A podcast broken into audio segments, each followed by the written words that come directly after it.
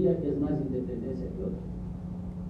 La independencia es un proceso, es decir, un lapso significativo de tiempo a lo largo del cual se inició una ruptura con la metrópoli española y paulatinamente fue mejorando ese, esa claridad que tuvieron los lúcidos directivos de, de, la, de, la, independencia para y al cabo consolidar una, una nueva realidad, la república.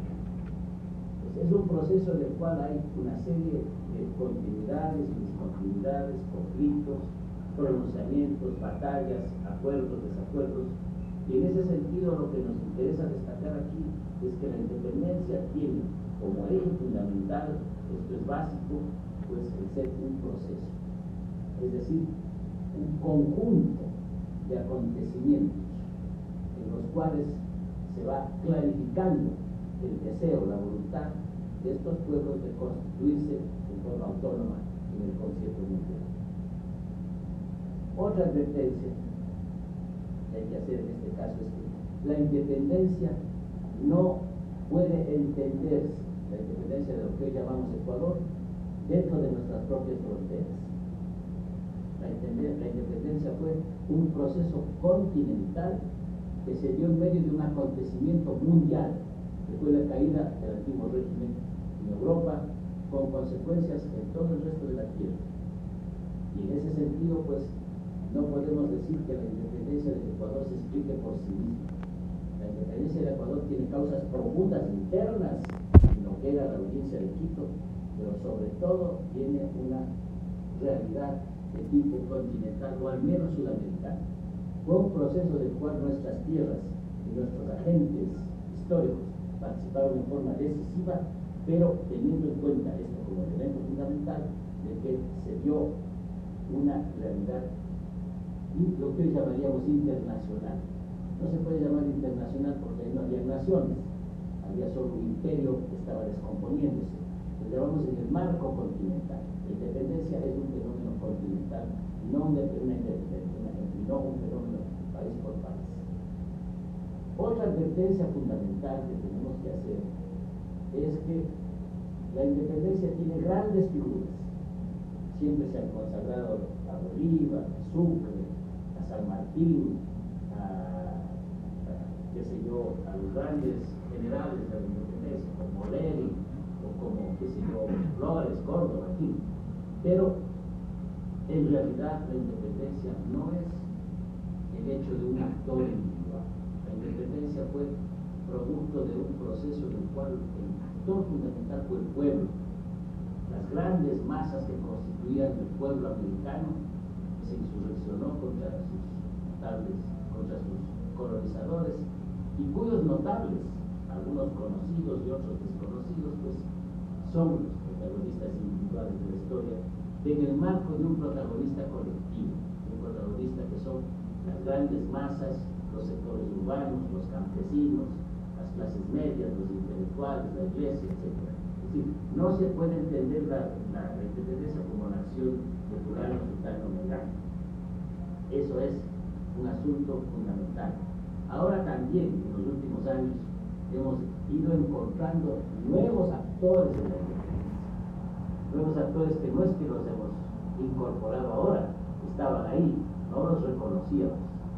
Por ejemplo, todos sabemos que el 10 de agosto se produjo como la conspiración del día anterior en casa de doña Manuela Canizares. Pero doña Manuela Canizares apenas era recordada entre los patriotas, porque los patriotas tenían que ser hombres, ricos, de preferencia militares. Claro, ella no calificaba. Solo en los últimos tiempos hemos logrado entender que las mujeres tuvieron una participación importante. Lo mismo puede decirse de los negros. Hubo generales negros de la independencia, hubo una gran cantidad de soldados y a veces los más valientes que eran esclavos liberados que se habían cambiado su enrolamiento para otra armada por la libertad. Ellos sí luchaban por su libertad, en serio, porque eran esclavos. Y entonces, pues todos estos sectores sociales, estos nuevos actores, también deben tomarse en cuenta como una realidad. Y por último, y eso es todavía más importante, la independencia tiene consecuencias hasta ahora. En ese sentido, la independencia que ya terminó es un proceso que concluyó para nosotros en 1824, sin embargo, tiene proyecciones desde el presente. No solamente el recuerdo, no solamente la nostalgia de los patriotas, sino consecuencias reales que se dan en nuestra constitución regional, en nuestros problemas limítrofes, en los enfrentamientos étnicos con los diversos sectores de la sociedad que ahora están, y otra serie de manifestaciones, entre otras, el propio concepto mismo de libertad, que no quedó claro entonces y felizmente tampoco queda claro ahora, porque más allá de lo que podamos conceptualizar por libertad, la libertad nos rebasa, es siempre algo más en la realidad del mundo de lo que nosotros quisiéramos que fuera. Bueno, con esas advertencias de tipo general, para que ustedes capten mejor las ideas sencillas que les voy a presentar, y que por cierto no son para eruditos, para discutir entre pocos, los pocos conocedores, pues hay otros espacios. Este espacio está destinado a estudiantes, a personas de, de, de tipo común y corriente, profesionales, interesados en el tema. Entonces, voy a tratar de ser sencillo, no simple, sencillo en la exposición, porque obviamente para mí este es un tema que debe ser ampliamente conocido, dentro y fuera del país, por los ecuatorianos que estamos aquí, por los ecuatorianos que viven fuera del país, por los gentes que están fuera del Ecuador que se interesan en nuestro país como objeto de estudio o hasta como objeto de destino histórico para a vivir entre nosotros. Ahora sí, Comencemos del tema. La independencia sudamericana comenzó en 1809. Antes se había dado como antecedente la independencia de Haití a principios de ese siglo, pero Haití está en el Caribe, fue una colonia española sino francesa, y en ese sentido no fue, fue la pionera en el continente, fue la pionera. Haití es el país pionero en este país. Pero nosotros vamos a comenzar a estudiar el fenómeno desde 1809, cuando comienza el proceso de independencia de los países eh, ibéricos, de, colonización española y colonización portuguesa. entonces, es una condición que estamos estableciendo y es que hay que ponerle un límite histórico a la independencia y comenzó en 1809 y comenzó precisamente en nuestro país. Ya se habían dado antes del 10 de agosto de 1809 dos pronunciamientos en el Alto Perú, en Charcas, en la actual Bolivia, en la ciudad de Sucre, como se llama ahora, y en la ciudad de La Paz. Esos pronunciamientos anticoloniales, de Sucre fue pues para reemplazar a la Real Audiencia y el de La Paz para lograr una junta ejecutiva. El de Quito no fue el primer grito de la independencia en ese sentido pero fue el primer gobierno independiente que se formó en el continente. La revolución de Quito tiene esa característica. Fue una revolución para hacer un nuevo, un nuevo gobierno. Se lo formó y funcionó durante cuatro meses hasta que fueron derrotados. En definitiva, ese primer intento independentista fue controlado por las autoridades españolas es verdad que no se proclamó lo que, lo que hoy llamamos independencia, la palabra siquiera no fue usada. Lo que se planteó es un gobierno propio de reconociendo incluso al rey de España, que en ese entonces estaba cautivo del emperador francés, como su legítimo soberano. Pero detrás de esa declaratoria de lealtad al rey hubo el intento de hacer un gobierno propio, expulsando a las autoridades españolas. Y eso fue lo suficientemente grave para el poder español que no solamente persiguieron a los líderes de la Revolución de Quito, sino que los, sino que los asesinaron infamemente, 72 muertos, al menos de los que estaban en el cuartel, el famoso 2 de agosto de 1810, más los que mataron en las calles, una verdadera masacre. Entonces, y eso fue el precio de haber cuestionado a la autoridad española. Así de grave fue el 10 de agosto. Bien, el 10 de agosto pues trajo consigo la formación de una Junta Soberana, cuyo presidente fue don Juan Pío Mantúcar, el Marqués de Selvalegre, y la formación de una falange, de un pequeño ejército que se enfrentó a las tropas que venían del norte, desde Pasto, y a las que venían de Cuenca y de Chile. no duró mucho el ejército, muy poco tiempo fueron derrotados, se hizo un acuerdo de paz, los autoridades españolas no la cumplieron, no cumplieron el acuerdo de paz, y pues con el tiempo este proceso, digamos, que se, que se había comenzado en Quito fue sometido. Como ya conocemos, pues fueron apresados buena parte de los actores del 10 de agosto, que se habían reunido la víspera, precisamente en la casa de doña Manuela Canizares, la víspera del 10 de agosto, los tenían contados, los tenían fichados, digamos, los metieron presos a los que no pudieron ir, y estando presos se produjo la insurrección. Del 2 de agosto de 1810, entre los soldados eh, limeños masacraron a la, a la, ciudad de Quito y especialmente que fue el precio que pagaron por haber intentado buscar la independencia, buscar la autonomía. Se volvió a formar una nueva junta en un poco de tiempo, la junta del año 12. En 1812 se formó una junta, en ese caso ya una, una, una cuestión un poco más seria, pero también fue derrotada esa junta. Y al final del año 1812 prácticamente Quito fue vencido el, el intento independentista. Cuenca y Guayaquil siguieron siendo fuertes realistas y así permanecieron durante ocho años. Pero en esos ocho años se habían dado ya circunstancias diversas en el continente, por eso hay que mirar en el continente para entender la realidad. En el año 11 y 12 se habían dado pronunciamientos independentistas en Nueva Granada, la actual Colombia, y en Venezuela, y por otra parte también en el Río de la Plata, en Buenos Aires y en, en Uruguay. En ese sentido, pues, había ya un movimiento continental que comenzó formándose como un proceso en, Venezuela, se vio también en Nueva Granada, luego se juntaron fuerzas y en poco tiempo ya se había destacado un líder en, en ese movimiento independentista que fue el general Simón Bolívar, caraqueño que se transformó en la figura del ejército independentista.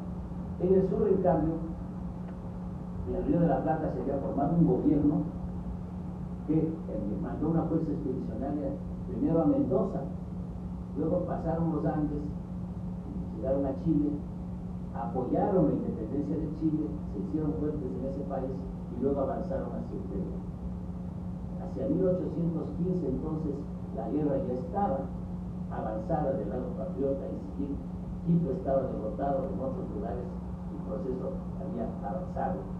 De tal manera que hacia fines de la, de la segunda década del, siglo XIX, ya se acercaba el año 1820, ya dos grandes fuerzas confluían sobre el baluarte realista, el baluarte del gobierno español, que era Lima. Por un lado, pues las tropas del sur, las tropas de Argentina y Chile, llegaron a Lima, ocuparon Lima, el jefe del ejército libertador, el general San Martín, José de San Martín, asumió el gobierno del Perú, pero no pudo derrotar a los españoles que se lo quitaron en la tierra. Ahí sí quedaron las cosas un buen tiempo. En tanto en el norte, el general Bolívar también había cruzado los Andes y llegó a la, a Nueva Granada, luego tomaron Bogotá y Cartagena y fueron consolidando sus triunfos. Pero hacia 1819 también tenían un problema. En el sur de, de la actual Colombia, en el norte de la red de Quito, la ciudad de Pasto, se había declarado férreamente realista y en ese sentido no se podía contar con ellos para, para la independencia. Más, tenía un ejército resistiendo y luchando a favor del rey. Bolívar intentó vencerlos desde el norte con poco éxito y entonces pues se dio un hecho fundamental de nuestra historia. El tercer granito después del grito quiteño de la Junta, de, la Junta del año 12, el pronunciamiento de Guayaquil. El puerto de Guayaquil, que al principio se había portado leal al rey, incluso había combatido la independencia de Quito, paulatinamente fue cambiando. Y sus notables se adhirieron a la independencia. Y en este caso ya no hablaron solo de autonomía, sino de independencia. El 9 de octubre de 1820 declararon su independencia aprovechando el paso por Guayaquil de un grupo de soldados eh, venezolanos que estaban, que se habían adherido a la causa patriota. El gran líder de la revolución de, de, de, fue José Joaquín Olmedo, Y precisamente una de, las primeras cosas que hizo Olmedo, dos importantes, deben destacarse. Primero, se fundó una división protectora de Quito. Es decir, lo primero que pensaron los patriotas guayaquileños no era hacer su paísito chiquito al lado de Guayas, sino de liberar a toda la audiencia y formar un ejército para tomar Quito. No lo lograron. Tuvieron recursos, pero no tenían la fuerza militar suficiente para, para conseguirlo. Y además se pusieron bajo la protección de Colombia. El gobierno de Quito, el gobierno de Guayaquil mantuvo su autonomía, pero bajo la protección de Colombia. Así sucedió que cuando fueron derrotados sistemáticamente al intentar tomar la sierra, pidieron a Bolívar que mandara una fuerza expedicionaria. Esa fuerza expedicionaria fue dirigida por el general Antonio José de Sur, el más joven general de Colombia, que vino a Guayaquil con alrededor de 900 hombres, eran granadinos, o sea, lo que llamaríamos colombianos, y también venezolanos, una buena cantidad de venezolanos, que en Guayaquil fueron la base de formación de un ejército profesional. Ahí se sumaron también eh, personas residentes en Guayaquil, entre ellos un muchacho colcano de familia colcano guayaquileña, que ahora todos conocemos, se llama Don Calderón, que fue precisamente el abanderado de un regimiento que se formó con el nombre de Yaguachi. Fueron también a ese ejército a sumarse personas que fueron de Loja, de Cuenca, de otros lugares de la sierra, e incluso de Quito. Ese ejército, ya numeroso, fue reforzado por una, por una serie de soldados que vinieron desde el sur a apoyar la independencia. Entonces el ejército del general Sucre, pues, ya era un ejército respetable, alrededor de 2.900, 2.700 personas, 1.700 soldados, fue avanzando, fueron derrotados alguna vez, pero la mayoría de las ocasiones tuvieron éxitos, a tal punto que fueron tomando las ciudades de la sierra de forma, digamos, incruenta, no se dio ninguna batalla importante, salvo junto a Riobamba, en donde eh, sí se dio una carga de caballería decisiva que favoreció a las tropas patriotas. Hacia el 2 de mayo de 1822, el ejército de Sucre había llegado a Tacún, es decir, a una ciudad rodeada de una hermosa campiña con gran producción de carne, de leche, pudieron descansar los soldados que fueron muy bien recibidos y además pudieron abastecerse. Con ese esfuerzo, pues, salieron a partir del 20 de mayo, 21 y 22, hacia la ciudad de Sucre acamparon en Turbamba, en donde Sucre intentó provocar al, mariscal español Melchor de Emerich, estaba con la guarnición de Quito a sus órdenes, pero no lo logró. Los españoles se negaron a luchar. Estaban esperando que vengan unas fuerzas desde, desde Colombia, desde la actual Colombia, desde Pasto, para reforzarles. Ellos esperaban refuerzos y con los refuerzos sí, enfrentarse a Sucre. Pero, obviamente, Sucre no podía esperar y entonces de Turubamba se movió hasta Quillogallo, los que lo conocen, y a través de sus espías vio que era posible por la falda del volcán Pichincha, por la falda del volcán, atravesar hacia el norte para interponerse entre la guarnición de Quito y las fuerzas que venían de Pasca. Y esa, y esa maniobra comenzó en la madrugada del 24 de mayo de el ejército en fila fue cruzando la, falda del volcán a cierta altura, poco más de 3.200, 3.400 metros. Eh, fueron orellándose por las quebradas, pero fueron descubiertos por los españoles. El ejército español, el ejército realista entonces, pues, fue, recibió una orden casi suicida y es ir a detener a los patriotas y subieron por la Roma hacia arriba con mucha dificultad sin poder utilizar la excelente caballería que tenía el, ejército español. Y entonces pues resulta que resulta que en, un momento dado pues los españoles hicieron contacto con, con la vanguardia del ejército patriota, pero fueron rechazados. Comenzó la batalla sobre las 6 de la mañana, cuatro horas de dura batalla, luego algunas escaramuzas, de manera que a las 12 del día los ejércitos patriotas habían derrotado a la guarnición. Les hizo poco, después de poca utilidad del uso de los cañones que tenían en el panecillo, porque desde el panecillo hasta la parte de Pichincha era muy difícil de acertar y desde luego muy complicado de calcular el fuego posible. Entonces, pues, las patriotas tuvieron las, de ganar. Todos sabemos la historia, pues en un momento dado se quedaron sin parte, se quedaron sin armamento y sin municiones. Y tuvo que esperarse la llegada del batallón Albión, integrado fundamentalmente por, los soldados ingleses, que, británicos, que se acercaron hacia, la, hacia el ejército, lo reaprovisionaron y entonces sí con una carga de fusilería y de una carga de lanza, de lanzas, avanzaron hacia la ciudad derrotando a los españoles que se refugiaron en el panecillo y al día siguiente suscribieron la rendición ante el mariscal Antonio Definitiva, es importante destacar esto, la batalla fue una gesta militar de muchas proporciones, pero sobre todo fue un hecho inesperado. Ni Sucre pensaba darles batalla a los españoles en el volcán, en el sitio incómodo, no había cómo hacer cargas de caballería, no había cómo mover el ejército, porque estaban simplemente caminando por, los chaquiñanes. Ni tampoco era posible, obviamente, el calcular por parte de los españoles, que lo que se desesperaron es que Bolívar Sucre iba a, juntarse, iba a, cortarles el paso de la, de la de los, de los, de opuestos. Entonces la batalla se dio casi por casualidad. Pero Sucre tuvo la, la visión de organizar bien sus fuerzas, las organizó de manera tal que los españoles no solamente no pudieron detenerlos, sino que a un momento dado fueron arrollados por las fuerzas independentistas. Bueno, esa fue la batalla de Pichincha, el 25 se produjo la rendición y además hubo una ceremonia solemne en la catedral, en la, catedral, que fue un tedeum de agradecimiento grandísimo por el triunfo que le había dado su Detengámonos aquí un momento para reflexionar sobre tres puntos.